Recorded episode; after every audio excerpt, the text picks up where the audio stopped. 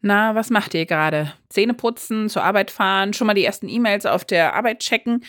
Alles natürlich, während ihr diesen Podcast hört. Wir haben heute das Thema Burnout bei Ärztinnen und Ärzten und welche gravierenden Auswirkungen das eventuell auch auf die Patientinnenversorgung hat. Daher möchte ich euch äh, hiermit einfach mal einladen, wenn eure Zeit es jetzt gerade erlaubt, nur ganz kurz diese Folge lang Eingang runterzuschalten, Pause zu machen, jetzt gleich hier nur zuhören und mal sonst gar nichts machen. Ne Dosis Wissen, der Podcast für Health Professionals. Guten Morgen und willkommen zu Ne Dosis Wissen. Mein Name ist Laura Weisenburger. Ich bin Ärztin und wissenschaftliche Redakteurin bei der Apothekenumschau und gemeinsam mit meinem Kollegen Dr. Dennis Ballwieser sprechen wir hier jeden Werktag ab 6 in der Früh über Themen, die Menschen im Gesundheitswesen interessant finden. Heute ist Freitag, der 21. Oktober 2022. Ein Podcast von gesundheithören.de und Apothekenumschau Pro. Und ich hoffe, ihr habt es jetzt einen ganz kurzen Moment bequem, könnt euch vielleicht sogar hinsetzen und die erste Tasse heißen Kaffee des Tages in der Hand haben. Und dann legen wir mal los mit dem Burnout und was das für Patientinnen und Patienten bedeuten könnte. Zum Beginn wie immer ein paar Zahlen. Also, dass es Burnout bei Ärztinnen und Ärzten gibt, weltweit, in nahezu epidemischem Ausmaß, das wissen wir schon länger.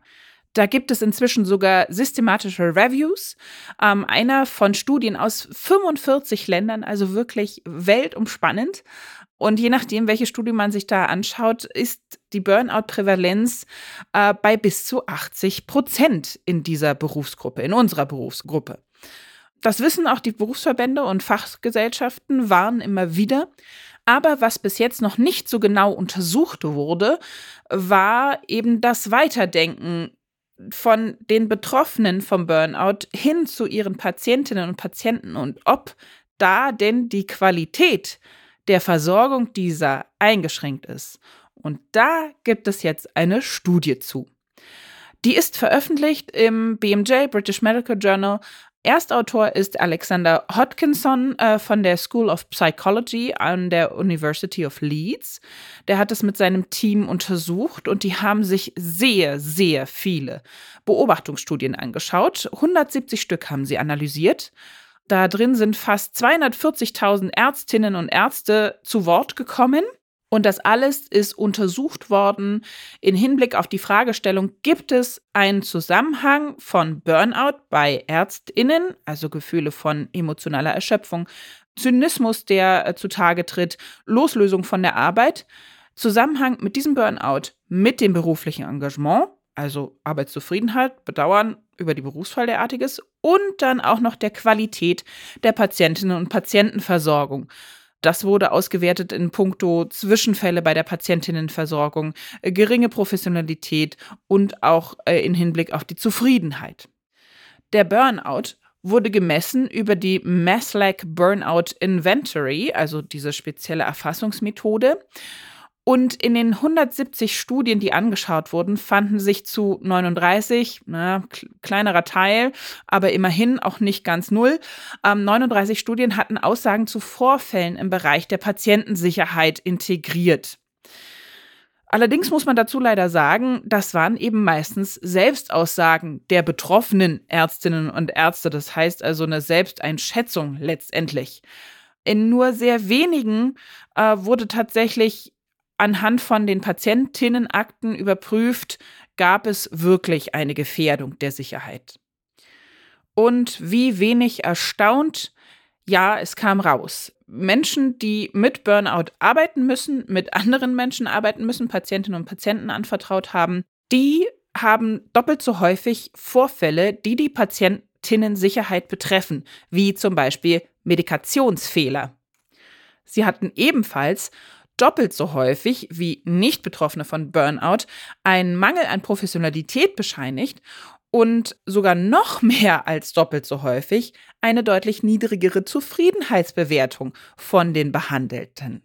Man kann auch sagen, sie waren bis zu viermal häufiger mit ihrer eigenen Arbeit unzufrieden, dachten dreimal mehr häufiger daran, äh, den Job zu wechseln oder aufzugeben und bedauerten ihre Berufswahl, was natürlich per se schon alles recht unangenehme Tatsachen sind. Am häufigsten waren tatsächlich diejenigen Ärztinnen und Ärzte, die sehr früh in ihrer Ausbildung dastanden, zwischen 20 und 30 Jahren, also sprich noch fast in der Ausbildung. Und diejenigen, die in der Notfallmedizin arbeiteten, also da, wo es auch wirklich oft drauf ankommt. Neben diesen jetzt zitierten Review gibt es auch noch einen weiteren von 2019. Alle diese hier, die wir zitieren, die Studien und die Untersuchungen findet ihr wie immer natürlich in unseren Show Notes. Und auch dieser Review von 2019 konnte da einen Zusammenhang aufzeigen zwischen Burnout und einer deutlich schlechteren Patientinnenversorgung. Aber natürlich betrachten wir die ganze Sache auch äh, ein bisschen kritisch. Da gab es durchaus Dinge an der jetzt vorgestellten äh, BMJ-Studie, die nicht ganz so super sind. Zum Beispiel Begriffe wie Patientensicherheit, Professionalität und auch Zufriedenheit mit der eigenen Arbeit waren in den analysierten Studien doch sehr, sehr unterschiedlich. Das kann natürlich auch zu einer Überschätzung dieses Zusammenhangs Burnout und schlechter Versorgung äh, führen. Außerdem war da eine sehr große Varianz in den Instrumenten und Fragebögen, wie diese ganzen Zustände erfasst wurden und definiert wurden. Auch da ist also äh, durch die Variabilität einfach eine gewisse Unsicherheit gegeben in der Endaussage der Studie. Aber nichtsdestotrotz, als Fazit kann man schon sagen, also es scheint einen Zusammenhang zu geben, welcher Art auch immer, dass eine hohe Arbeitsbelastung mit Burnout zusammenhängt und dieses Burnout dann wiederum auch die Sicherheit von den Versorgten, von Ärztinnen und Ärzten Versorgten betrifft. Das muss einfach noch mehr publik werden, darüber muss man offen sprechen. Das darf kein Tabuthema sein. Und deshalb sind auch Studien wie die vorliegende, die wir jetzt besprochen haben, immens wichtig, weil sie einfach auch den Fokus darauf lenken können.